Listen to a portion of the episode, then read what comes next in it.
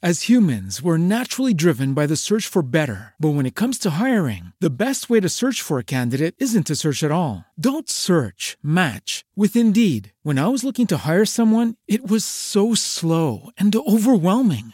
I wish I had used Indeed. If you need to hire, you need Indeed. Indeed is your matching and hiring platform with over 350 million global monthly visitors, according to Indeed data, and a matching engine that helps you find quality candidates fast. Ditch the busy work. Use Indeed for scheduling, screening, and messaging so you can connect with candidates faster. And Indeed doesn't just help you hire faster. 93% of employers agree Indeed delivers the highest quality matches compared to other job sites, according to a recent Indeed survey. And listeners of this show will get a $75 sponsored job credit to get your jobs more visibility at Indeed.com slash podcast. That's Indeed.com slash podcast. Terms and conditions apply. Música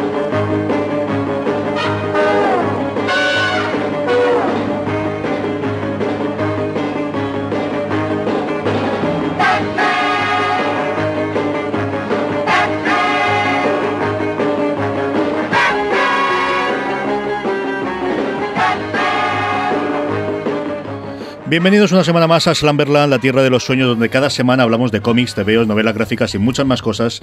Eh, don Julián Clemente, ¿cómo estamos? Muy buenas, ¿qué tal andamos? Muy bien, aquí estamos. eh, Bravo y yo estamos hablando de si estamos recuperados o no de Comic Con Spain. ¿Tú cómo lo llevas? ¿Qué tal la reentré? Yo, yo empiezo, empiezo a salir ahora de, de la recuperación. Bravo, ¿cómo lo llevas tú? Muy bien, también lo mismo, recuperándome poco a poco, pero bien, bien. Don Joan, que no se vino a, a Comic Con Spain, está recuperado porque, claro, con un crío de 18 meses uno está recuperado todos los días. Exacto, totalmente. Muy bien, hablaremos un poquito de estos ahora en el follow-up y seguro que salen varios comentarios. Eh, vamos como siempre con el principio, con el follow-up y vamos a hacer la eh, sección firma de en la que Bravo nos habla de qué es el Rebirth, por dónde va el Rebirth y qué, qué, qué nos han contado esta semana esta gente. Pues bien, ya tenemos cosas de Revert, eh, eh, salen todos los números en junio, bueno, la mayoría de ellos. O sea que en el preview de abril ya podéis verlo, metéis en previewworld.com y podéis ver ya todos los números que van a salir. Entre ellos, los más interesantes, por lo menos creo que yo son los más interesantes, los de Tonkin, el Batman 1 de Tonkin y David Finch. Este, este cae, este cae. Sí, eso tiene que caer. Y el Batman Revert de 1 de Tom Kim, Scott Snyder y Michael Hanin. Entre ellos también, bueno, ahora también he leído la última noticia y esta yo es un poco la curiosidad, o creo que es la noticia que hacen para que llegue a todos los medios, es que Lois Lane es Superwo- Superwoman ahora. Son cosas que hacen para eso, pues para que se hable del tema y bueno. Y aparte de esto, el tema de los números uno, tenéis números uno para, bueno, para dar y vender, porque encima de que cada, cada serie va a tener su nuevo número uno, también tenemos el, el nombre de- del personaje, es decir, por ejemplo, Batman Revert 1, Batman 1, eh, Aquaman 1, Aquaman Revert 1, y luego aparte la serie principal de Revert, que es de Jeff Jones.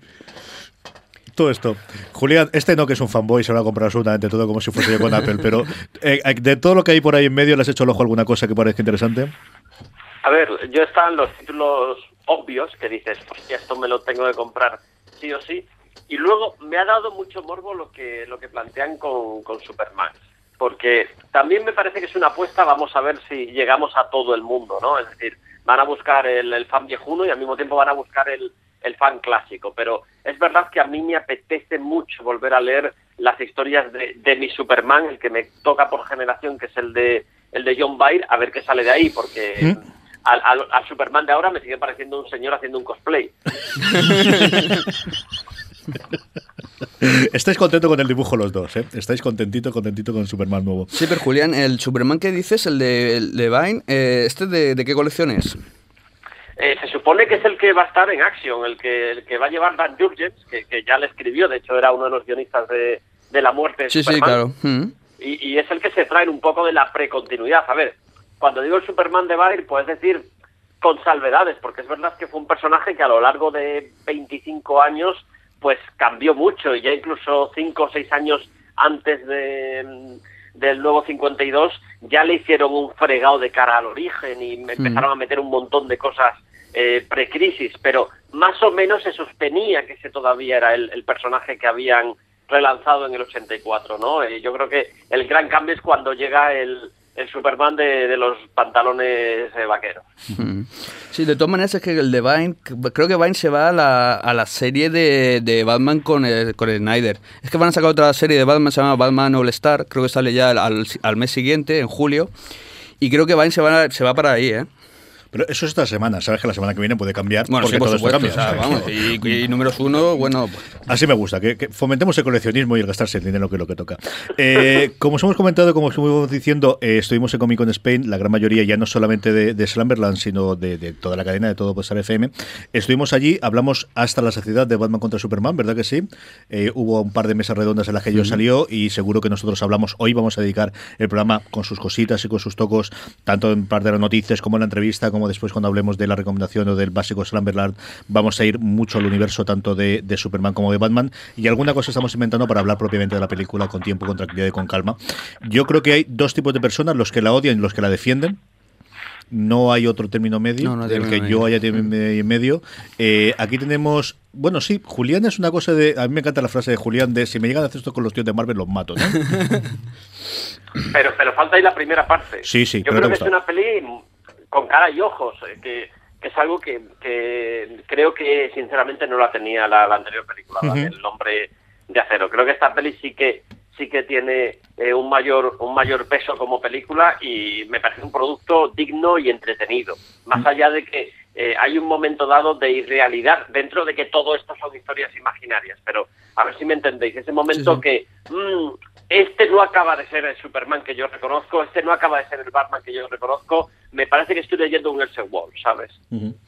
Joan, ¿tú lo has visto o qué? No, no la he visto todavía. Tenemos que cogernos tú y yo de la manita e ir a verla. Dejar a los, a la- a los que se queden entre sí y que se, se aguanten los enanos con mis Exacto, hijas sí, sí. y a ver si nos vamos y la vemos o aprovechar un día de estos de, de- no lo sé, alguna forma tenemos que hacer y a Bravo sí que le ha gustado, ¿verdad?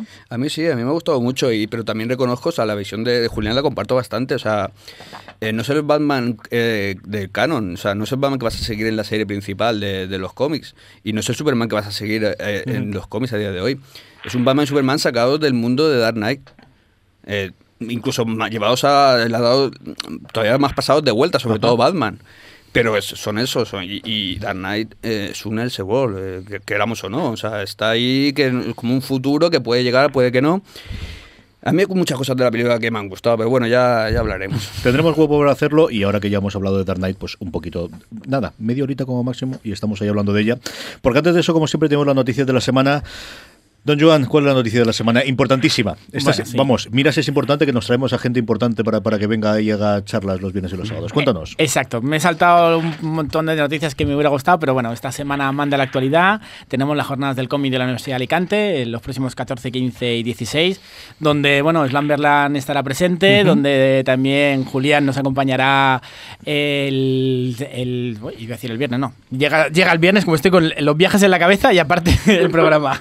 El sábado nos acompañará también a hablar un poco de todo el mundo, pero sobre todo de- del libro de, de Spider-Man.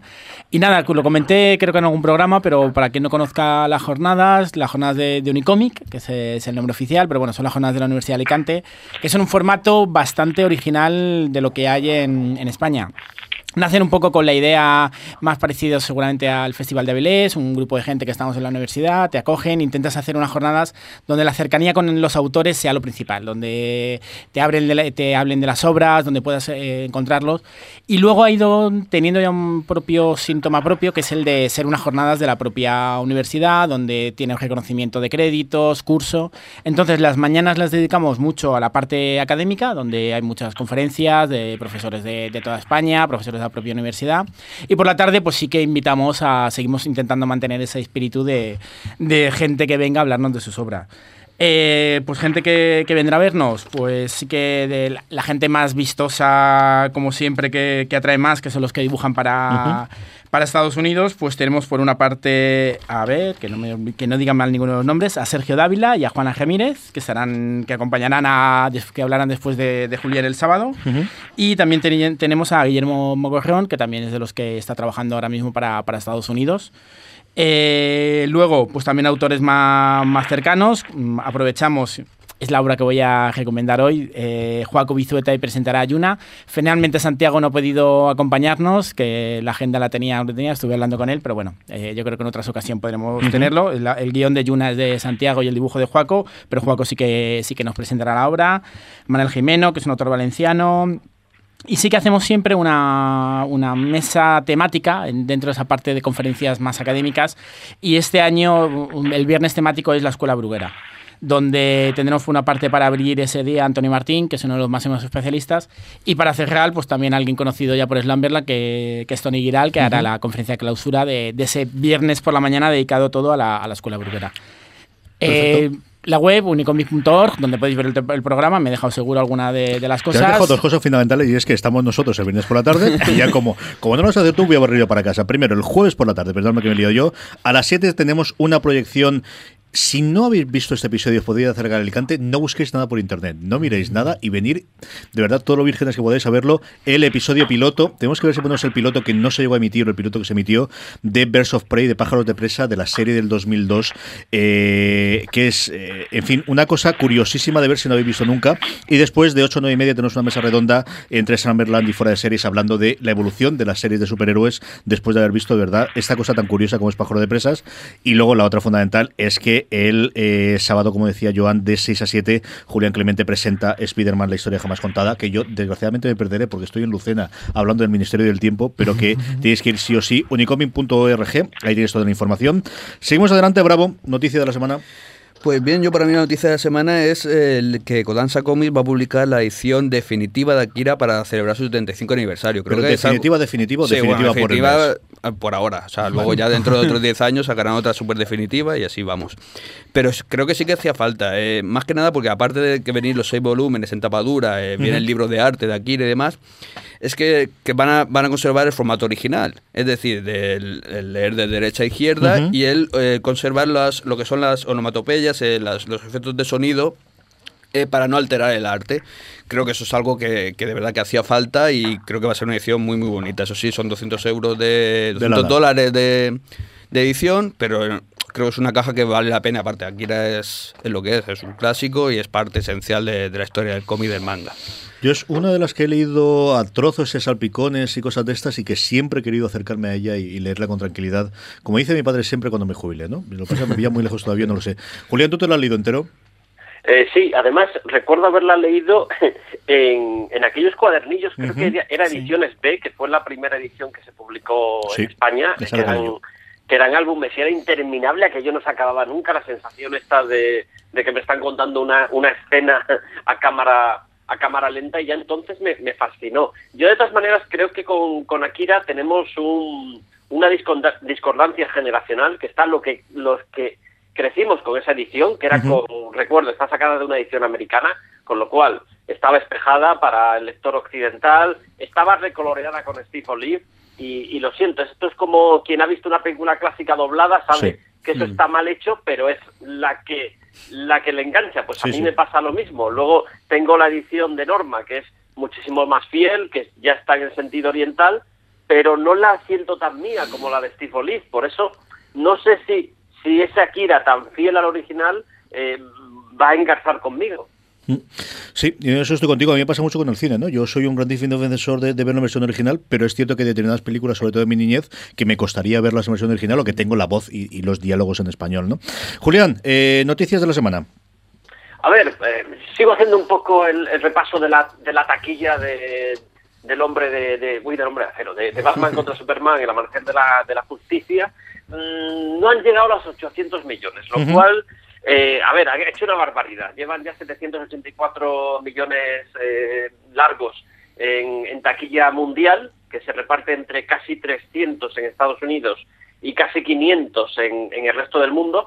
Pero es verdad que, que, lo que te decía la gente interna dentro de Warner es que el objetivo eran los mil millones y no acaban de ver que, que vayan a alcanzar esos mil millones. Y, y luego hay también una un detalle que es más estético que otra cosa, yo creo, que es que eh, se pegaron un ostión el segundo fin de semana, entre comillas, porque siguieron haciendo una barbaridad de millones, pero claro, bajaron un 69, casi un 70%, lo cual es, es una barbaridad y le entronca en, eh, dentro de las pelis de, de superhéroes le entronca con, con la serie la serie B un poco, con Cuatro. Fantásticos y estas cosas. Y aunque ha hecho mucho dinero, no sé hasta qué punto colma las expectativas que tenía el propio estudio. Yo todavía esto tengo que ver un poquito más hasta, hasta dónde llega su, su carrera comercial, más que nada porque además estamos hablando de una película que, que ha hecho dos, que cuesta 250 millones Sí. de dólares, pero se habla de que se gastaron hasta 400 en, En es decir, ¿no? 250 más 150 en promoción.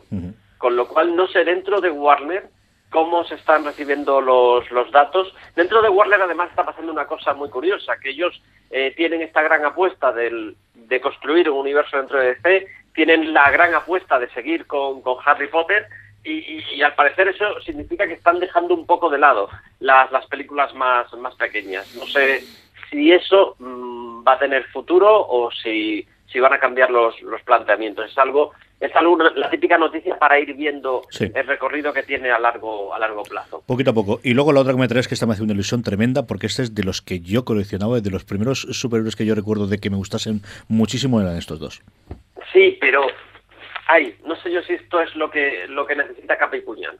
Capa y Puñal van a tener serie, hasta aquí estupendo, porque hace tiempo que, que Marvel quería hacer un proyecto As humans, we're naturally driven by the search for better. But when it comes to hiring, the best way to search for a candidate isn't to search at all. Don't search, match with Indeed. When I was looking to hire someone, it was so slow and overwhelming. I wish I had used Indeed. If you need to hire, you need Indeed. Indeed is your matching and hiring platform with over 350 million global monthly visitors, according to Indeed data, and a matching engine that helps you find quality candidates fast. Ditch the busy work. Use Indeed for scheduling, screening, and messaging so you can connect with candidates faster. And Indeed doesn't just help you hire faster. 93% of employers agree Indeed delivers the highest quality matches compared to other job sites, according to a recent Indeed survey. And listeners of this show will get a $75 sponsored job credit to get your jobs more visibility at Indeed.com slash podcast. That's Indeed.com slash podcast. Terms and conditions apply.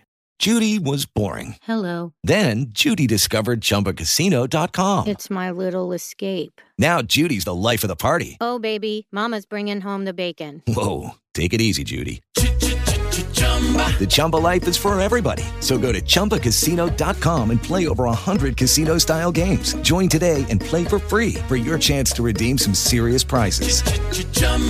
ChumbaCasino.com. No purchase necessary. Void where prohibited by law. 18 plus terms and conditions apply. See website for details.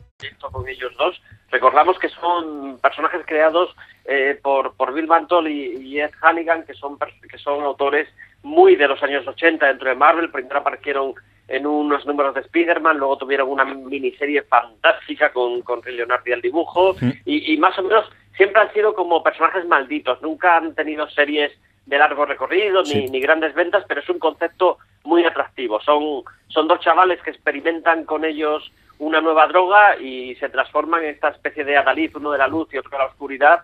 Y, y bueno, eh, lo que va a hacer Marvel Studios es eh, crear una nueva serie para Freeform, esto quizá, eh, CJ, tú nos puedes hablar un poco mejor de qué es. Yo tengo entendido que es el canal de cable de ABC. Es, esto es una de las cosas, yo creo que no recuerdo si ahora mismo es la reconversión que han hecho de ABC Family, que lo habían cambiado, o es otro de los que tienen ahí en medio, y yo creo que es una mm, parte más de la política que tiene Marvel de, eh, en fin, abriros a mí y buscamos colocar en todos los lados, ¿no? Tienen colocadas cosas en ABC, tienen que hacer cosas nuevas para ABC, lo de Marvel, lo de Netflix está funcionando espectacularmente bien, las series suyas propias en ABC no le están funcionando especialmente bien, y entonces no sé qué es lo que, lo que está intentando es ver otro lugar donde meter la cuña y sacar varias. Yo creo que esto es un primer intento de y a partir de aquí a ver qué hacemos con ello. Yo es que no tengo claro si es eso o es más bien eh, ABC diciéndole, mira, eh, formáis parte del equipo, necesitamos algo de, de Marvel en este canal porque hay que promocionarlo, porque hay que darle vida y, y mira, darnos algo que pueda ser crepuscular, entre comillas, ¿no? Y claro, llevar el terreno a la, a, a la serie adolescente eh, un poco emo del, del rollo crepúsculo, no sé si es lo que queremos con, con capa y puñal. Eh, yo esta serie de momento la pongo con muchos interrogantes y, y muy mucho escepticismo. No sé, no sé vosotros cómo lo veis. No, no, yo desde luego, es decir, eh, siendo a Freeform, no es me gustaría que le hiciese HBO que le hiciese un Showtime o si me apuntas un FX, ¿no? Que quizás es el, tipo que me gusta a mí. Dicho eso, mmm, no lo sé, a ver qué es lo que hacen de ella, a ver qué es lo que hacen de ella y sobre todo lo que te digo, que, que la gente de ABC crea que esto puede ser algo más que solamente ABC, porque ellos también tienen algún canal de cable eh, más eh, adulto que puedan utilizarlo posteriormente, o abrir la mano. A ver, a ver qué es lo que ocurre con ello, no lo sé. No lo sé. Sobre todo, yo creo que es interesante el hecho de que estén dispuestos a seguir haciendo series fuera del propio suyo o del, del convenio que tengan con Netflix, eso es cierto. A ver qué ocurre con ello. Em, como hemos hablado al principio, vamos a intentar hablar bastante a lo largo pues, de los dos personajes a través de, de, Batman y Superman y para ello tenemos hoy el placer de poder hablar con Javi Olivares sobre, fundamentalmente, sobre el mundo de Superman. Javi, ¿cómo estamos? Muy buenas tardes, muy bien, aquí, a la Perdónanos por habernos tenido un ratito después, como se empezó al final más tarde de lo que esperábamos.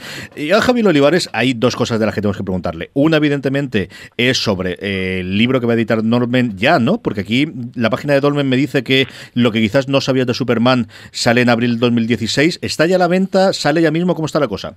Ya está editado desde el mismo día 1 de abril, que fue el viernes pasado. Así que bueno, ya está en tiendas, en, todas partes para comprar, venta online, ya está. Perfecto, pondremos el enlace a las librerías, subiendo a Amazon y a la propia página de Dolmen para que podáis comprarlo y luego en vuestra librería mía, como siempre. Hablamos un poquito del libro y luego si quieres hablamos un poquito de, la página web de Superman Javi Olivares, de cómo, cómo fue la idea de traer aquello. ¿Qué has intentado hacer con este libro? ¿Qué has intentado hacer a la gente que se asome al libro para comprarlo, Javi? Pues bueno, eh, básicamente yo tengo en la página web, que tengo, que empezar un poquito por ahí, en eh, la página web hay una sección que es de curiosidades de Superman, la cual tiene muchísima acogida semanal, es de las secciones más visitadas de la semana. Entonces, a partir de ahí vi un poquito el asunto para encarrilar un libro que no fuera la típica historia de Superman contada de forma densa, como se ha contado mil veces, sino orientarlo un poco a eh, curiosidades cortas, breves, datos curiosos o poco conocidos del personaje, y contados un poco agrupados por secciones. Superman en el cómic, Superman en el cine, Superman en la televisión, en diferentes medios. Eh, incluso me permití el lujo de traducir el primer relato de, Jerry Siegel y Jay Shuster del año 1933, en el que idearon a Superman como un villano más que como el superhéroe que sería después. Y bueno, pues todo eso es lo que ha dado un poco forma al libro y la verdad es que de momento a mí me gusta mucho el resultado que ha tenido, a la editorial también, y de momento a la gente, de las críticas que he escuchado, muy contentos. Presentaciones, ¿vais a hacer alguna cosa Madrid-Barcelona que podamos mandar a nuestra audiencia para, para que pueda acercarse allí, verte y pedirte la firma, que es una cosa que siempre mola mucho en estas cosas? Sí, sin fecha de momento definida, pero sí, en Madrid y Barcelona hay fecha prevista y para Valencia tenemos ya una para el ah, de mayo, un poquito más tarde. Eso está muy bien. Y eso lo anunciaréis seguro en supermanjaviolivares.net, que es, es, es, una web espectacular, Javier. O sea, yo cuando me acerqué por primera vez aquí, dices, esto es, esto es una web de alguien que le mola mucho la idea y que además crea contenido. ¿Cuánto tiempo dedicas a esto, antes de que pasemos de, de cómo surge la idea, cuánto tiempo dedicas a esto a la semana? Siempre respondo lo mismo, o sea, mucho más del que le gustaría a mi mujer. Creo que es la mejor respuesta que puedo dar y cada uno que se imagine lo que quiera, pero hay, tiempo, hay tiempo. ¿Cómo surge la idea? Porque yo encontré la primera, el primer post que era en el 2010, el que tienes cuando le das a, la parte de eh, bio, es, la que aparece. Fue en el 2010, fue antes. ¿Cómo surge la idea de hacer un blog que no es un blog, realmente es una cosa multimedia con su podcast y con sus cosas alrededor de la figura de Superman. Fue en el año 2003 realmente. 2010 es cuando lo transformo en formato blog, porque bueno, la, forma de trabajar en un blog es mucho más interactiva, te permite comentarios de los lectores, te permite publicar las noticias en orden cronológico, entonces me era mucho más cómodo trabajarlo así. Pero en formato web básica de HTML cutre de toda la vida, lo empecé en el 2003 y surge un poco pues porque a mí siempre me ha gustado Superman desde pequeñito, me he criado viendo las películas de Christopher Reeve, soy un enamorado del personaje. Y llegó un momento de mi vida que quise eh, contar en la web pues lo que me gusta del personaje, lo que opino de él, los cómics que leía, reseñarlos, eh, empecé a comentar la serie de Smallville de televisión que en aquellos momentos prácticamente comenzaba eh, hice un poco de, catálogo online de mi colección de Superman, que también soy bastante coleccionista del personaje, y poco a poco la cosa se fue haciendo grande, grande, añadí más secciones, más reseñas, más historia del personaje, empecé a cosechar comentarios positivos de la gente que querían más, eh, fui conociendo gente estupenda que ahora me ayuda a diario en el mantenimiento de la página, y bueno, al final lo que es hoy en día, es de las más visitadas del mundo. Sí, hola Javier, soy José Bravo. Eh, quería preguntarte, bueno, te voy a pedir una cosa. Para alguien que, que, no conozca el personaje, que no haya leído nunca un cómic de Superman, eh, me gustaría que le recomendaras un arco argumental, un cómic, un número, un, autor, algo que digas, pues tienes que empezar por aquí. A ver, sé que de lo que ¿eh? quieras buscar. Sí, sí, es muy complicado, es muy complicado, pero Eh, yo siempre recomendaría sobre todo a John Byrne y la Mm. miniserie del Hombre de Acero de John Byrne Sí. de, de- de media- mediados de los 80. Para mí es el Superman el que a mí más me gusta y el que creo que más puede inspirar a la gente y enamorar a los lectores. Ahora bien, si quieres una concepción un poco más moderna del personaje, más anclada en lo, en lo actual, y aún así, con ese sabor clásico que nos gusta a los lectores de siempre, eh, la línea Tierra 1 de Superman de Straczynski es también otro, otro enfoque formidable del personaje. Yo tengo una debilidad especial por los dos que has nombrado. Thor Byrne es con el que crecí yo y Straczynski eh, Claro. funciona, vamos, sobre todo Babylon 5 y, lo que ha hecho después y lo que hizo en su momento en, en Marvel sí que me, me vuelve loco. Yo quería La gente preguntarte... que tenemos entre 30 y 40 años, Mm. el Superman de Byrne es el que nos enamora totalmente, es lo que hay. Yo quería preguntarte, ¿cómo ha sido el efecto, por ahora que te veo aquí en las redes sociales, ¿se ha notado mucho el, el cambio de cuando llega Facebook, cuando llega Twitter para la página web, o lo vuestro sigue siendo un sitio de foros donde la gente va, acude directamente a la página web? No, no, la interacción con redes sociales es absolutamente bestial, no te lo puedes imaginar. O sea, yo tengo una media ahora mismo de unas 15.000 personas al día en la web, pero es que somos casi 80.000 en el Facebook. O sea, es, es algo tremendo. O sea, además la interacción es, es muy grande en Facebook, incluso a veces a nivel de comentarios y de alcance social de la noticia es más fuerte en Facebook que en la web. Pero bueno, para mí son dos medios que se retroalimentan perfectamente. O sea, pero sí que se ha notado mucho a la hora de potenciar una cosa y la otra de forma retroalimentada. Y Google Plus nos pasa igual que a todos que llegan dos personas perdidas y ya está, ¿no? Sí, Google Plus para mí fue, una- fue un tanteo, pero ni existe. Oye, Javi, ¿qué tal? Soy Julián. Hola, Eh, ¿qué tal? Mira, es que eh, tanto si Joan está viendo tu página, seguro que estará viendo tu colección de figuras y se estará muriendo de envidia igual que yo.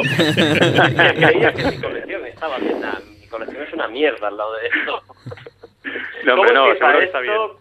¿Cuántas figuras tienes? Eh, eh, ¿qué, qué perspectiva tiene esto de crecer? ¿Cuándo te van a echar de casa las figuras? Bueno, eh, a ver, volvemos a la respuesta estándar, o sea, más de las que le gustaría a mi mujer.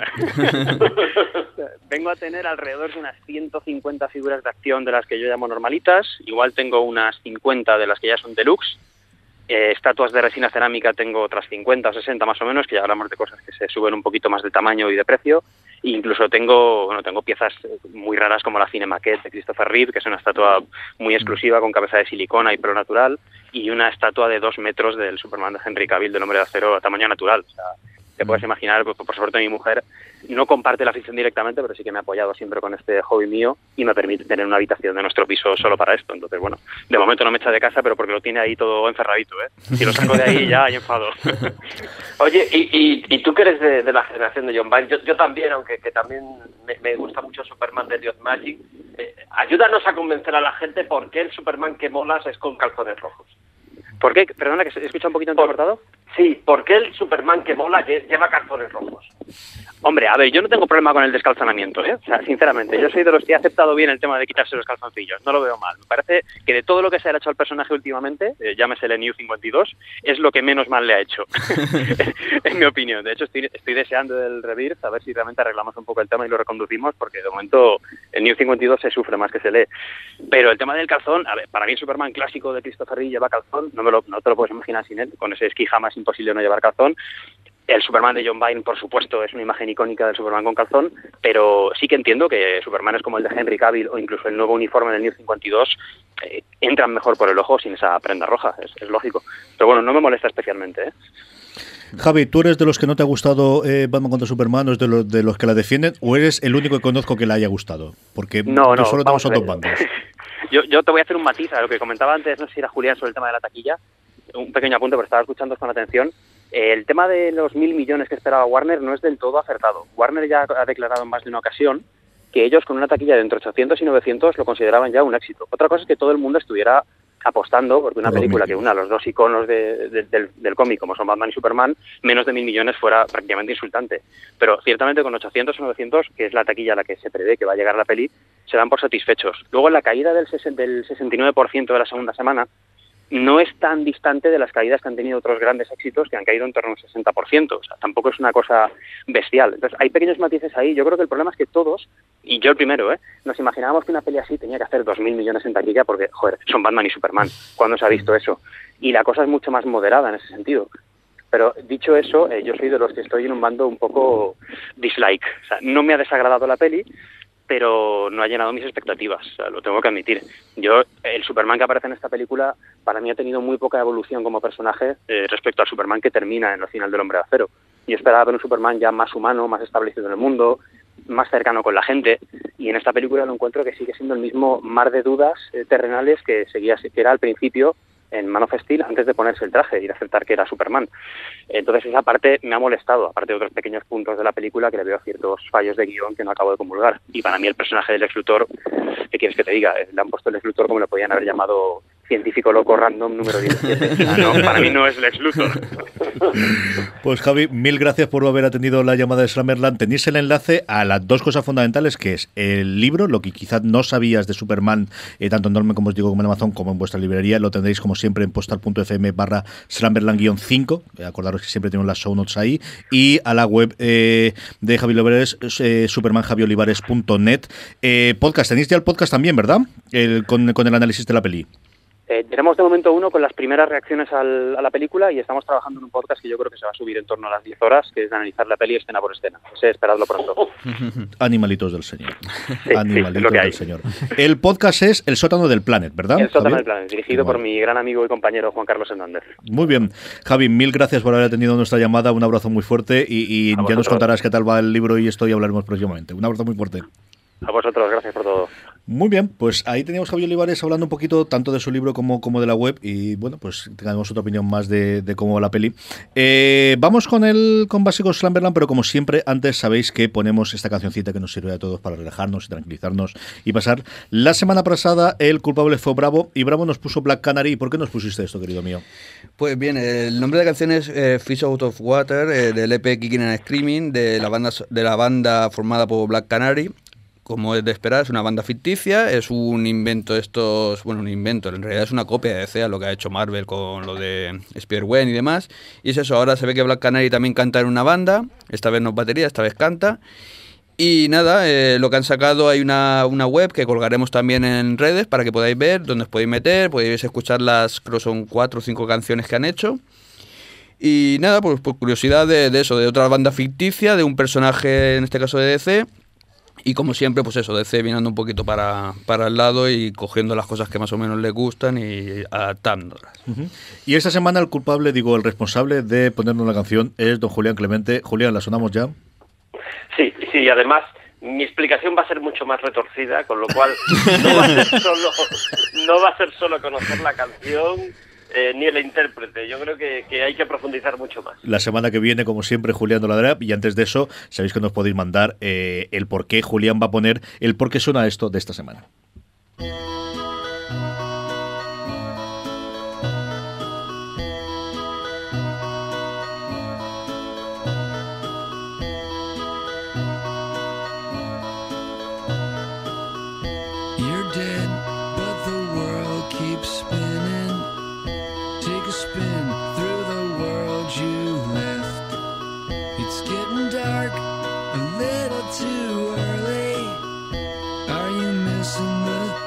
Hello, it is Ryan, and we could all use an extra bright spot in our day, couldn't we? Just to make up for things like sitting in traffic, doing the dishes, counting your steps, you know, all the mundane stuff. That is why I'm such a big fan of Chumba Casino. Chumba Casino has all your favorite social casino style games that you can play for free anytime, anywhere with daily bonuses. That should brighten your day a little. Actually, a lot. So sign up now at chumbacasino.com. That's chumbacasino.com. No purchase necessary. Group. Void were prohibited by law. See terms and conditions. 18 plus. Hey guys, it is Ryan. I'm not sure if you know this about me, but I'm a bit of a fun fanatic when I can. I like to work, but I like fun too. It's a thing. And now the truth is out there. I can tell you about my favorite place to have fun Chumba Casino. They have hundreds of social casino style games to choose from, with new games released each week. You can play for free anytime, anywhere. And each day brings a new chance to collect daily bonuses. So join me in the fun. Sign up now at chumbacasino.com. No purchase necessary. VGW Group. Void were prohibited by law. See terms and conditions. 18 plus.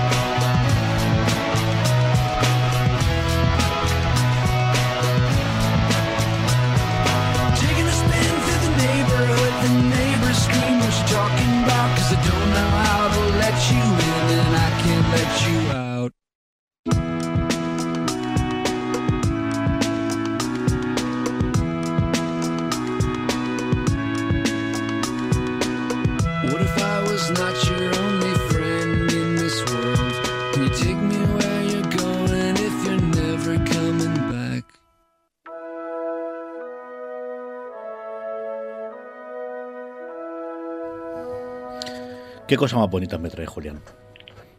Hombre, me alegro, me alegro que te guste. Me ha encantado. Yo- Estaba aquí bailando estos dos, me estaba mirando en el sonado este que hace aquí. Eh, yo bueno, tengo que gastar energías, que lo tengo que darme hasta muy tarde aquí en la emisora, pero me, ha- me ha encantado, me ha gustado mucho esta, tío. Me gusta mucho, mucho, mucho. Yo esto además es un autor que, un artista que he descubierto hace relativamente poco y yo se lo recomiendo a todo el mundo. A mí me tiene absolutamente conquistado de esto que, que lo quieres saber todo de él y lo quieres tener todo lo que ha hecho. Si sabéis qué es y sobre todo por qué nos ha puesto Julián Clemente eh, la canción, ya sabéis, escribirnos a eh, escribirnos por Twitter, samberlandfm eh, acabado, o por Facebook, cualquiera de las formas habituales, o sabéis que también nos podéis poner un comentario en la web, en posta.fm barra samberland, todos estos enlaces como siempre lo tenéis siempre en las zonas del programa. Y vamos ya con el, eh, con el básico Samberland de la semana y como nos tocaba Superman y Batman y hemos hablado con Javi de la parte de Superman, vamos a hablar por la parte del Caballero Oscuro, nunca mejor dicho, porque vamos a hablar de esta obrita pequeña que creo que ha tenido alguna que otra referencia y alguien ha influido en el mundo que es Dark Knight, ¿no? Eh, Alguno la pilla por ahí. Venga, bravo, por hablar. Empieza tú. ¿De, ¿cuándo, ¿Qué es tu primer recuerdo de Dark Knight? Yo eh, me, me acuerdo perfectamente del día que fui a recoger en correos el cómic de Dark Knight eh, de ediciones 5. O sea, es que esto hace ya unos años y todavía tengo esa imagen ahí grabada, o sea, para, que veas hasta qué punto me ha influenciado hasta qué punto puedo permitir ese Batman traumatizado total, loco, ¿sabes? Porque está, no, está, no está bien ya, ha pasado muchas cosas y ya no soporta este mundo. Y por eso defiendo un poco la versión de la versión actual. Yo de Dark Knight, eh, que es que creo, tampoco creo que podamos decir mucho más de lo que se ha dicho, pero sí que quería centrarme un poquito en lo que es la parte solamente, eh, la parte visual. Creo que tenemos un montón de imágenes, yo por lo menos, yo necesito eh, un montón de imágenes, de viñetas, de las portadas, que son ya icónicas del mundo del cómic. Ya no solamente todo lo que ha influenciado su, en, cuanto a narrativa, en cuanto a llevar al mundo del cómic de superhéroes a un nivel superior y mucho más serio, mucho más complejo, sino solamente en el aspecto visual. Eh, yo es que, claro, estoy enamorado de, de Miller eh, en todas sus facetas y por eso le permito que haga Holy Terror y que haga lo que quiera. Em, Bravo ya habéis visto que tiene la parte de fan, así que Julián, para las dos personas que las hay, es decir, sigue habiendo gente que en su momento no leyó Dark Knight, pues porque no le pilló los cómics y que ahora es una de esas que siempre tengo que leer, tengo que leer, pero la que voy dejando.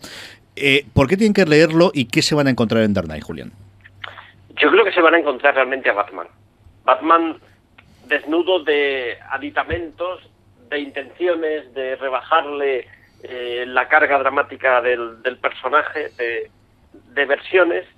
Frank Miller en su momento se, se encuentra un, un Batman muy perdido. A, a Frank Miller le ficharon realmente para arreglar a Batman, aunque su primera obra en, DC fue, fue Ronin, y luego llegó este Dark Knight y luego llegó el año el año 1. Fíjate, yo no solo recuerdo haber leído eh, Dark Knight en, esto en 5, sino recuerdo el anuncio de Dark Knight en, en Nuevos Titanes, que era el TVO de DC que comprábamos los, los lectores de Marvel, ¿no? Y, y ver eh, Frank Miller, el tío que, que ha hecho ese Daredevil impresionante, está haciendo ahora Batman, pues tengo que comprar Batman. Esa sensación de que no me puedo perder esto. Y luego una historia que, que realmente eh, te atrapa. Eh, a mí me parece uno de los cómics mejor construidos que he leído en mi vida. Es un cómic en el que todo encaja en su justa medida, en el que eh, Frank Miller, que no solía ser un tipo, eh, digamos, eh, matemático en cuanto en cuanto a su narrativa, solía ser un, un autor más pasional que matemático, como pueda serlo Alan Moore, aquí sí que hace una obra matemática, que, que, que utiliza muchísimas eh, viñetas pequeñas para meterse en, el, en, la mente de los personajes y, y que mm, a mí me parece que es un imprescindible. Yo creo, eh, ahora mismo lo estoy ojeando, estoy ojeando la última edición que tengo, que es la, la DFC, y ya uh -huh. son tres ediciones las que tengo. Eh, mm, yo sigo viendo un TVO que me atrapa desde el momento en que empieza hasta que acaba. Sigo viendo un TVO que para mí es realmente el final de Batman y el mismo el mismo propio Frank Miller dijo estoy construyendo esta historia porque eh, los verdaderos grandes héroes tienen comienzo y final y Batman no tenía un final y curiosamente luego fue el propio Frank Miller quien se desdijo de eso cuando hizo eh, una secuela hace 10 años y otra secuela ahora. Mm. Pero para mí este sigue siendo el final, este sigue siendo el final perfecto de, de Batman. A mí me sorprendió en cada viñeta, me sigue sorprendiendo ahora mismo. Eh, me sigo pensando que esto es como acaba Batman. Eh, sigo pensando que los cómics que leo son todos un camino hasta hacia este Dark Knight y, y una obra que me conquista en cada momento que la, que la miro. Ahora hablamos de las dos secuelas o no secuelas o continuaciones o como queremos verlo. Joan, ¿tú qué recuerdo tienes de este? ¿Te lo leíste en su momento? ¿Lo has leído después? ¿Cómo, cómo ha sido tu, tu experiencia con, Mm, Me lo con leí poco después, cuando, cuando sales del el Batman. Yo en ese momento era Super Marvel, o sea, entonces tenía curiosidad, pero incluso no me había leído el Daredevil todavía. Tiempo después empiezas a descubrir otras cosas y decides acceder. pues, Años después, pero bueno, al Watchmen, a la broma asesina, al esto. Y un poco lo que ha dicho Julián, es ese Batman que además, yo, para mí, Batman es Dark Knight y la broma asesina. Son las dos obras que además, como si quieren tanto Alan Moore y Frank Miller, es muy divertido que sean lo- la- las dos que me definen al, principalmente al, al personaje. Porque bueno, creo que también Frank Miller ha hecho alguna broma de. Se cargó el cómic de superhéroes con, con obras como esta. bueno, él y Alan Moore transforman todo, aunque luego cada uno tenga su visión del mundo tan, tan distinta, pero bueno, hacen el cambio total. Y yo también de las cosas que tenía anotadas, es en ese sentido eh, lo bien montada, sobre todo la, la primera. eh, se ha visto en otras cosas, pero bueno, lo, todo, todo lo de las imágenes, la de la televisión, toda la historia que te cuenta en cada momento, todo lo que te. eh, cómo introduce al lector las opiniones sobre, sobre Batman, de a favor, en contra, e- ese debate que luego puede existir, y ahora con las películas seguro que tendremos mucho de, ese debate, pero cómo esos comentarios de, de- la, de la televisión, cómo te cuenta mucho más, que Alan Moore lo hace mucho en las obras y eh, Juan León lo explica, pero cómo aquí Frank Miller sí que decide utilizar todo lo que te puede permitir un cómic, eh, el dibujo experimentar como quería estar experimentando en esa época con ese, ese estilo que, que ha ido desarrollando, pero luego cómo montar la viñeta para contarte mucho más de lo que otra, en otras ocasiones el propio Frank Miller se limita a hacer unas ilustraciones estupendas, contarte lo que te quiero contar, pero en este caso es que utiliza perfectamente toda la, la obra y te da ese, ese Batman que es el que, que reconocemos, que gente le puede, a alguno le puede Mm. incluso eh, no gustar, pero sí que además decir, quizá ahora ya tenemos más visión de ese Batman, eh, es el que nos está llegando siempre, pero en su momento, y si habías sido lector de Batman o habías esto, encontrarte esto es que te da diciendo, "Jo, más, ese final de ese final de Batman, como ha comentado, es decir, este es el Batman que, que- que- que tiene que evolucionar así, este es el, el- el- el- camino lógico que tiene que llevar. Yo recuerdo, en su momento yo juro, supongo me lo dejaría mi, mi- mi- mi amigo Eduardo Ortega, que es el, como sabéis, el que me hace todos los diseños de la, tanto de la cadena como de los programas como del resto, porque era el gran coleccionador de cómics. El- la persona, yo compraba mucha cosa, pero el, el- que, por ejemplo, el que me prestó mis los Akira, el que me prestaba las cosas, cosas gordas siempre era Edu. Y luego recuerdo cuando sale Comixology, en los primeros tiempos, y cuando yo me hago con el iPad y sale Comixology, hay un momento en el que de repente sacan un montón de eh, novela gráfica, prestigio, como fue sus recopilaciones, eh, la gente de DC, y además resulta que compré los dos, tanto el, el Dark Knight como, como la broma de asesina, que yo no, yo creo que había leído por encima, pero no lo recordaba, ¿no? Y es cuando lo volví a releer, eh, pues eso, uno de los grandes clásicos. Yo soy un gran defensor de Año 1, a mí me gusta muchísimo Año 1, pero, pero es cierto que al final está, pues, está en el mundo mítico, pues quizás por encima, ¿no? Eh, hablemos un poquito de las continuaciones de ese eh, retorno del Caballero Oscuro y de lo que está haciendo ahora. Eh, bravo, yo que sé que tú que estás allí con el sobrecito en, en monografía recogiendo todo lo que ocurre ahora. Háblanos primero del retorno del, del lado oscuro, del Caballero Oscuro, perdóname. ¿Qué supuso aquello? ¿Cambia mucho la historia? ¿Fue una decepción con respecto a la anterior? Y luego me comentas qué te está haciendo ahora el tío este. Bueno, vamos a empezar por la segunda parte. eh, tiene otro tono totalmente, o sea, no, es- no tiene demasiado que ver, aunque lo meta en el mismo universo, es narrativamente distinto, el dibujo es distinto, es todo distinto, pero a mí me encanta, soy un defensor de la segunda parte total. Me, me fascina el- esa visión tan oscura de, de- de- de cuando empiezan a, a salvar a los restos de, superhéroes y meter, meter es, digamos la parte donde mete el resto del universo DC lo involucran en el universo Dark Knight y de verdad que me gustó muchísimo sé que hay muchos detractores de esta parte y demás pero a mí me encanta y en cuanto ya a la tercera parte, la que está saliendo ahora mismo, es muy pronto, es muy pronto para analizarla. Llevo, son tres números los que he leído ya. Eh, creo que acaba de salir el cuarto. Eh, no, hay un parón que está a punto de salir el cuarto. Mm, es que prefiero no decir nada. es que lo de ahora, de verdad que. O sea, luego a lo mejor me Es que claro, lo mismo me arrepiento conforme lo leo vale. entero de, de decir, mira, dije que era una mierda y ahora está eh, muy bien. Pues no sé, por ahora no me. ¿Qué van a ser 10 números o 8 o cómo está la cosa? Ocho, ocho números, luego hay también otro, un, un número que va aparte y demás. No sé, vamos a ver. El problema de, lo de ahora es que, que no está dibujado por Miller. Entonces eh, veo, y aparte está coescrito con Azarelo. Yo ahora mismo veo más de Azarelo, que soy fan de Azarelo, no tengo nada contra él, pero veo más de Azarelo que de Miller en el cómic. Entonces, mm, bueno, es Dark Knight, pues bueno, pues vale. Pues si lo ponen en el título, Dark Knight, yo qué sé. no te tiro más de la lengua, que sé que luego te arrepientes. Hablaremos de ella cuando lo saque CC, que en fin, eh, hasta cierto punto Miller viene para, para el Salón del Cómic Sí, sí. eh, para de alguna forma pues promocionar el, el- el nuevo, ¿no? Yo creo que para entonces cuando lo sacan. Julián, ¿qué, qué tienes tú sobre el, el Regreso del Caballero Oscuro y si has leído alguno de la nueva? Yo, yo leí la, la segunda parte, me, me horrorizó sin, sin paliativos. Eh, es verdad que no he vuelto a leerla desde, desde que salió. ¿eh? Eh, a lo mejor, eh, yo es una obra que entiendo que se merece una, una releída y, y ya por- solo por ser lo que es, eh, me de- le debo a esa obra esa, esa releída. Y, y la tercera, pues, mira, eh, a mí el que no la dibuje Frank Miller casi, después de haber eh, visto Holy Terror, eh, casi que me parece bien, ¿eh?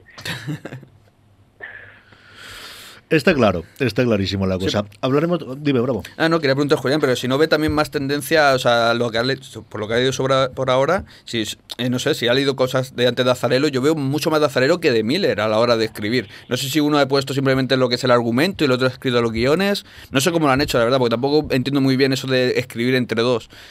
Pero yo, veo más de Azarelo. Fíjate, yo ya tengo esta sensación que, que ya tuve con el Before Watchmen, que, que a mí me Sí. pareció una buena idea, que creo que se debería hacer, y, Mm. y- y no entendía por qué DC no estaba explotando una de, los- de sus licencias más importantes, pero luego cuando leí los cómics tenía esa sensación de fanpics, ¿sabes?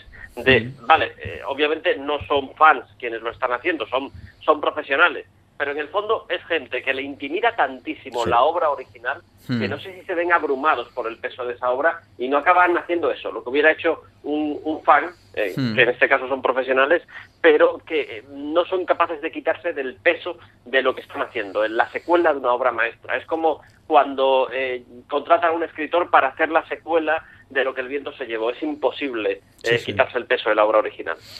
A mí, mira, de lo de Watchmen, un día esto te- tenemos que hablar, evidentemente de Watchmen, pero también de las secuelas, porque a mí hay alguno que no me desagradó, ¿eh? hay otros en los que. no Hay me algunos que nada, son muy, muy interesantes. Pero algunos que me gustó bastante, y yo creo que eso podemos hablar, porque seguro que habrá alguna recopilación que sacarán en- o alguna cosa de todos, y yo lo podemos hablar. En fin, ahí nos queda el Caballero Oscuro, eh, nos queda, pues eso, una de las grandes obras, desde luego, de. Yo diría del cómic en general, no solamente de Batman. Y vamos. Ahí, ahí se dime, dime, dime, ahí Julián. una cosa que sí que, que sí que me gustaría destacar. Eh, aunque cuando leamos la obra los personajes parece que están todos en una posición muy extrema, yo tengo la sensación que este es el Miller en, en- el auge de su carrera, en el momento más alto de su carrera.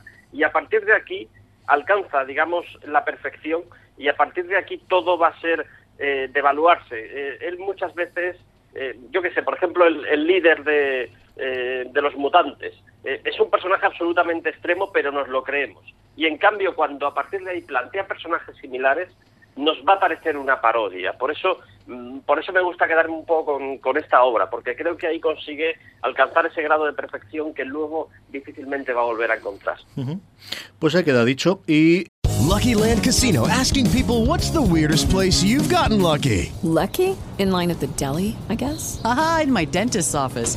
More than once, actually. Do I have to say? Yes, you do. In the car before my kids' PTA meeting. Really? Yes. Excuse me, what's the weirdest place you've gotten lucky? I never win and tell. Well, there you have it. You can get lucky anywhere playing at LuckyLandSlots.com. Play for free right now. Are you feeling lucky? No purchase necessary. Void where prohibited by law. 18 plus. Terms and conditions apply. See website for details. Eh, vamos con las recomendaciones para cerrar el programa, porque lo tonto, lo tonto, pues eh, nos queda el tiempo que nos queda. Pero antes de eso, como siempre, permitidme que dar gracias a todos vosotros, oyentes nuestros, y a todos vosotros, mecenas nuestros, que nos ayudáis semana tras semana, mes, tras mes, en el caso de los mecenas, eh, aportando mensualmente en postal.fm barra mecenas. Sabéis que ahí es donde tenemos los programas de mecenazgo, no solo de Slamberland, sino de toda la cadena, y donde podéis ayudarnos. Tengo que dar agradecer a Arnau Carrera, a Socelpep, que nos decía colaboraría con algo más, pero palmo de 20 a 30 euros al mes con vuestras recomendaciones. No puede ser seguir así. Algo estamos haciendo mal. Tiene que gastarse la gente en otras cosas. En fin. Eh, no es el único, ¿eh? No es el único. O sea, de las cosas que me dices, eh, me encanta el programa, seguir así. Sois una panda de. mm, que no hacen más que gastar CM que me gaste dinero. Algo estamos haciendo bien si la gente compra cómics, que es para, en fin, para lo que estamos aquí. Y Alfonso 1973 que dice, increíble, pero ya no me da tiempo de escuchar vuestros podcasts en mis atatos matutinos, que entre fuera de series y sus variantes, Credits y ahora Salamberland, y que sigamos recomendando puntos de entrada y recopilatorios para que los que solo tocamos el mundillo de nuestra juventud y que volvemos, que es una de las cosas que cuando planteamos el programa desde el principio teníamos clara, ¿no? Esto hace que estemos en 8 mecenas y en 34 euros de recaudación. Sabéis que tenemos un objetivo y es para el décimo programa llegar a 60 euros y de esa forma seguir con el programa hacia adelante más allá de ese décimo programa.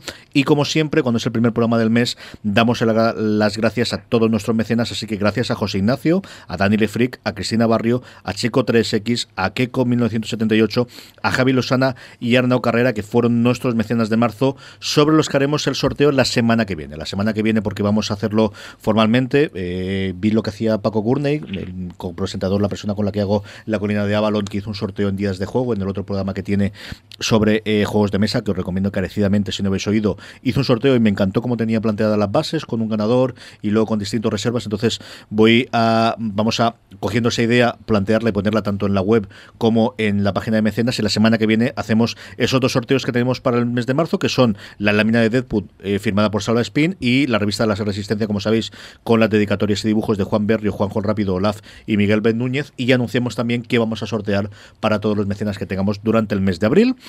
Vamos con las recomendaciones. Acordaros, como he dicho antes, porque como tengo aquí la sección de Slumberland World Tour, que en Unicomic estamos, además estamos prácticamente todos los días 14, 15 y 16 de abril, como ha dicho eh, Joan al principio del programa. Y ahora sí, recomendación de la semana, Joan. Bien, pues hago un poquito de, trampa y ya para aquellos que no puedan asistir a, a Unicomic eh, estos días, pues como he dicho antes, vendrá Juaco Vicioto a presentar Yuna. Pues para aquellos que no puedan venir, que no sean de Alicante o alrededores, pues voy a presentar la obra. Eh, Yuna es una obra que el guion es de Santiago García y el dibujo de Juaco Bizuete. Y aquí, por supuesto, el guion, ya hemos hablado con el propio Santiago y hemos hablado de su obra, pero creo que sí que consigue una obra muy propia, que se reconoce mucho Juaco cuando no es su estilo. Es una obra de ciencia ficción donde un investigador eh, navega con la soledad solo de no es un androide, pero bueno, como un androide de compañía que sirve y, y un poco todas las reflexiones. No es una obra de ciencia ficción donde vayamos a ver naves explotando y el esto. Eh, se encuentran con una, na- una gran nave colosal y es una no- obra intimista donde la reflexión y sobre todo es Yunas, el, el androide, donde todas, eh, como, como se juega tantas veces, pero creo que lo hace muy bien, eh, esa humanización del androide, las reflexiones, la sexualidad, que habla de unos temas que a lo mejor en, cuando lo hemos visto en televisión, en cine, no se abre tanto, pero la soledad, la, la reflexión. Y es una obra que además en la parte gráfica eh, sorprende mucho Juaco porque tiene un estilo eh, que se le reconoce, pero que es distinto a otras cosas, que encaja muy bien, que a lo mejor no te lo esperas en una obra de ciencia ficción, un estilo, aunque él ha hecho cosas en ese sentido. Pero bueno, yo la, la conocí hace, bueno, no sabía hace mucho, pero bueno, que la tenía de, de estas pendientes, aprovechando que venía Juaco, dije, voy a leérmela ya. Y ha sido una, una grata sorpresa porque me ha parecido distinta y una obra muy recomendable. Lo edita Stiberri, ¿verdad? ¿Y en qué pasta estamos esto? Creo que 19 euros, ¿no? Es una cosa Pues muy... estamos. Es para que la gente que nos oye dice, ya me- Media de 20 gastarme euros, ya. 20 euros, sí, ya me he hecho que me gaste 20 euros. Bien, bien, bien hecho. Bravo, ¿en qué más se tiene que gastar la pasta la gente? Pues en Private Eye, eh, de Brian Vaughan y Marcos Martín. Esto es una pasada. Eh, de verdad que lo recomiendo porque yo estoy alucinando. Es un cómic que se llevó en 2015 premio Eisner, premio Harvey a mejor cómic digital, ¿vale? Porque su- em, Ujú. apareció primero en cómic digital, luego Image hace poco lo editó en papel, pero bueno, podéis, ahora también vamos a poner el, el link de la página web donde podéis bajarlo y aparte podéis pagar lo que queráis, ¿vale? Eso lo recordaba yo. Eso es una pasada de cómic. Os voy a, de- muy brevemente, voy a describir un poco. Es una historia de un detective. Aparece una dama en apuros, lo contrata, luego la dama muere. Hasta aquí parece que estoy contando algo, ¿no? Ir con maltés o algo así. No. Eh, o sea, nada que ver porque esto está en el futuro. Y solamente, o sea, es que tenéis que ver, con que veáis alguna portada, os vais a enamorar. Luego, cada. cada o sea, narrativamente, visualmente, es precioso. Es que, me, es que el guion está muy bien, ¿eh? es una chulada. Pero es que le quito el guion, es que me da igual. O sea, es que, es que es verdad, o sea, es que, visual, es que visualmente. Ya merece la pena. Sí, sí, cada, cada viñeta es para hacer un póster. Es, es, no, me parece. También soy muy fan de Malcolm Martin, creo que ha hecho cosas grandiosas en, en Spider-Man y demás. Entonces, eh, no sé, de verdad que tenéis que meteros. Ahora vamos a poner el link y por favor meteros en panelsyndicate.com, eh, buscad eh, Private Eye, Lo pondremos. vais a flipar. Yo recuerdo eso que comentabas tú de que lo habían colgado online, porque en la época en la que yo leía Bauhan Ball por Saga y por todo el resto de Mm. cosas que iba haciendo, y recordaba que lo sacó y se me escapó. Luego no sé por qué leche se me perdió y no llegué a leer ninguno, así que mira, ya tengo, ya tengo deberes para leer. ¿Esta la has leído tú, Jubilán? Sí, sí, y, y a ver, habláis de la edición digital. Yo que soy niño de papel, aunque tengo que estar leyendo Sabía yo, sabía yo. digital, quiero ya la edición, la macroedición que, que van a sacar, que tiene una pinta estupenda, que va a ser así como gigantesca, eh, un y, y le tengo muchas ganas. Eso en, en apaisado así grande va, va Yo, ser yo la tengo así. Julián, yo la estoy leyendo así, la estoy leyendo en papel. Lo que pasa es que quiero ponérselo fácil a la gente, que se la baje en digital porque pueden pagar lo que quieran y demás. Pero yo la tengo en papel, que es la que ha sacado Image, es una pasada. O sea, es eh, hay que o sea, meteros en Amazon y comprarla, hombre. ¿Y esto quién lo ¿Tiene sacará aquí? esas cosas? Eh, no, una pena. ¿Quién va a traer esto aquí en España? ¿Quién trae, quién trae Image? Eh, no lo sé quién, quién, va, quién va a editarlo aquí en castellano, la verdad. Sé que en, en la versión digital, por eso también recomiendo la versión digital, porque sí que también está para elegir en el, idioma, ¿vale? Ajá. Está en castellano, creo que también está en catalán incluso. Pero, y por eso todavía no he dicho nada de, de la edición en papel, pero la edición en papel es que, es, o sea, es que yo también soy muy de papel, si es que tenemos ya una edad. Julián, ¿qué recomendamos esta semana a nuestra querida Pues, audiencia? ya que tenemos una edad, pues recomendación viejuna. Si antes decíamos que Superman, eh, Batman contra Superman eh, es un poco Elseworlds, eh, yo me voy al extremo contrario. Esto de, de sales de la película y necesitas ver un Batman auténtico contra un Superman auténtico, yo recomiendo a todo el mundo que busque eh, World Finest. World Finest fueron tres episodios de la animada de, de Superman de Bruce Timm que eh, se unieron luego en una especie de película que está editado en vídeo y vamos vamos a poner el enlace, creo que está por un precio ridículo en, en Amazon, con lo cual es muy accesible. Y de esto que dices, ¿cómo debería ser un encuentro entre Superman y Batman? Señores, la clave es esto. Estos, estos 60 minutillos de, eh, de animación, aquí está todo, aquí está la Biblia. Es- aquí es por donde se debería guiar cualquier cualquiera que quiera hacer un encuentro entre estos dos personajes y, para mí sigue siendo una, una maravilla. Es una eh, casi con 20 años, de, de 1997, y mm, es que para mí el, Superman y el Batman audiovisual siguen siendo los de las series de, de y aquí les teníamos a los dos juntos, así que ¿qué más se podía pedir? Ujú, Lo pondremos en las sonos y sé que querías hablar de otra cosa más. Sí, bueno, eh, un poco, eh, un poco siguiendo lo que lo que comentaba antes Javier Olivares, que decía que, que para él el Superman de, John Byrne era, el auténtico. Bueno, eh, John Byrne cuando cuando hace su Superman eh, es inmediatamente después de Dark Knight, que el cuarto tomo de Dark Knight lo que contaba era el el combate entre Superman y Batman y buscó un poco eso, cómo sería una relación eh, post-crisis en que Superman y Batman ya no son tan amigos como eran antes, sino que están un poquito diferenciados, tienen diferentes visiones de- del mundo. Y, y yo creo que ahí él también dio un poco con el tono de la relación, en, su primera miniserie, en la que se titu- titula precisamente El hombre de acero, y, bueno, está publicado en España en el primer tomo de la recopilación de Superman de John Byrne, y yo recomiendo también a todo el mundo que quiera tener un poquito más de perspectiva sobre ambos personajes que le eche un vistazo. Y además, sé que me habías puesto por aquí un libro, hemos hablado del de Javier Olivares, que es el más reciente sobre el mundo de Superman, pero hay otro libro que editó también en su momento Dolmen, que se llama Superman, el primer superhéroe, con Mariano Bayona y Diego Matos. Sí, esto, esto ya es todo lo contrario un poco. Yo creo que es- va a ser un libro complementario del, de, del, del de Javi Olivares. Eh, mm, recomiendo a todo el mundo que le eche que le eche un vistazo porque aquí sí tenemos, digamos, una historia canónica de, de Superman a lo largo de las décadas por uno de los tíos que, que más sabe del Superman clásico, que es Mariano Bayona, era eh, un veterano de los fanzines en los años 80, que hizo un fanzine sobre la época en la que Superman estuvo prohibido en, España, y luego eh, un tipo que sabe muchísimo sobre el Superman moderno, que es Diego, Diego Matos, y, y les recomiendo que le echen un vistazo también. Curioso, curioso este libro también, que como digo, editó eh, Dolmen y que pondremos como siempre en podstar.fm barra guion 5. Mi recomendación de la semana es, y en la línea de lo que estaba comentando Julián, de cosas muy baratas o de lo que estaba diciendo Bravo, y es pájaros de presa. Aquello que vamos a poner el, el piloto. Hay una edición en DVD eh, aparte de que este es un mundo de Dios, que evidentemente lo podréis encontrar y está, pero para los que seáis completistas, los que guste tener una cosa original y una cosa distinta, el DVD yo cuesta 23 euros, 24 euros, dependiendo si lo pillas desde Amazon inglés eh, con los gastos de envío o lo pillas desde el Amazon español, que con el, el, el premium te puede salir gratuito los gastos de envío, pero trastear entre las dos no llega a 30 euros en ninguno de los casos y es una, sub, es una serie fallida de justo el momento en el cual podías hacer lo que quisieras con la licencia de superhéroes porque una película de superhéroes jamás podrá funcionar, pero no tenías todavía presupuesto para efectos especiales mucho más grandiosos. Es justo dos años antes de Perdidos, que yo creo que dos años después hubiese sido otro rollo totalmente diferente.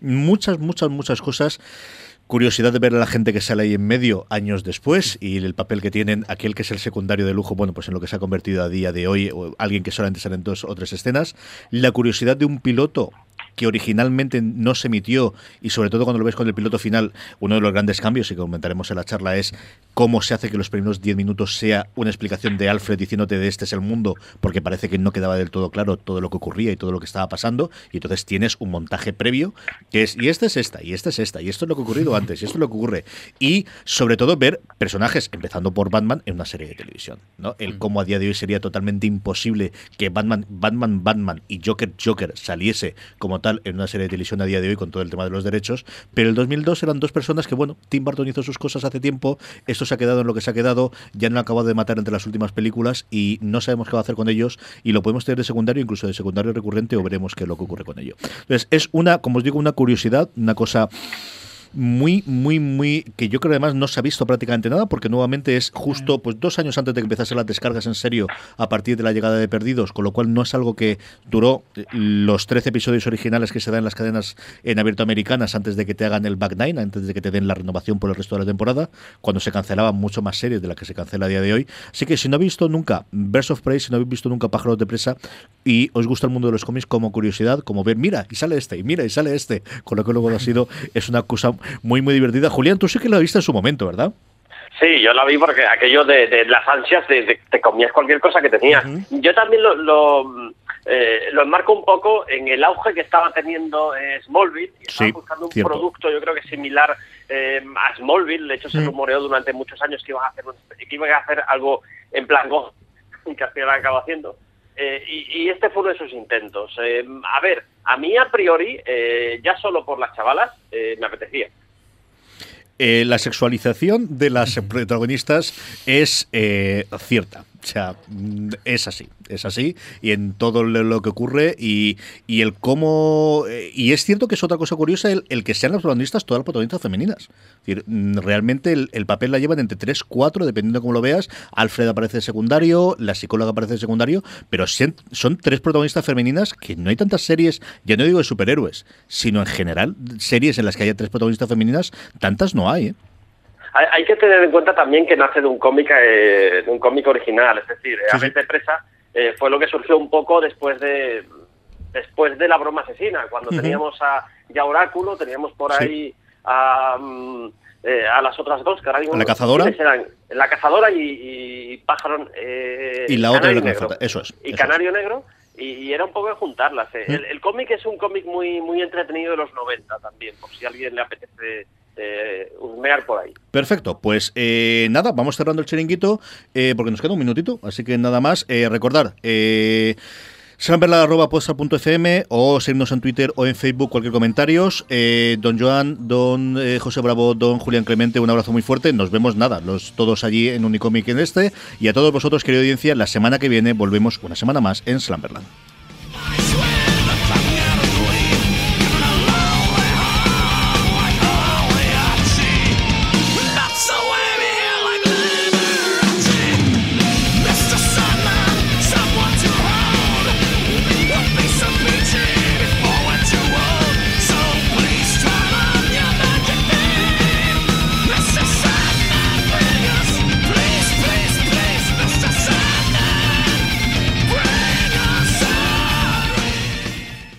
Guys, it is Ryan. I'm not sure if you know this about me, but I'm a bit of a fun fanatic when I can. I like to work, but I like fun too. It's a thing. And now the truth is out there. I can tell you about my favorite place to have fun Chumba Casino. They have hundreds of social casino style games to choose from, with new games released each week. You can play for free anytime, anywhere. And each day brings a new chance to collect daily bonuses. So join me in the fun. Sign up now at chumbacasino.com. No purchase necessary. Group. Void were prohibited by law. See terms and conditions. 18 plus.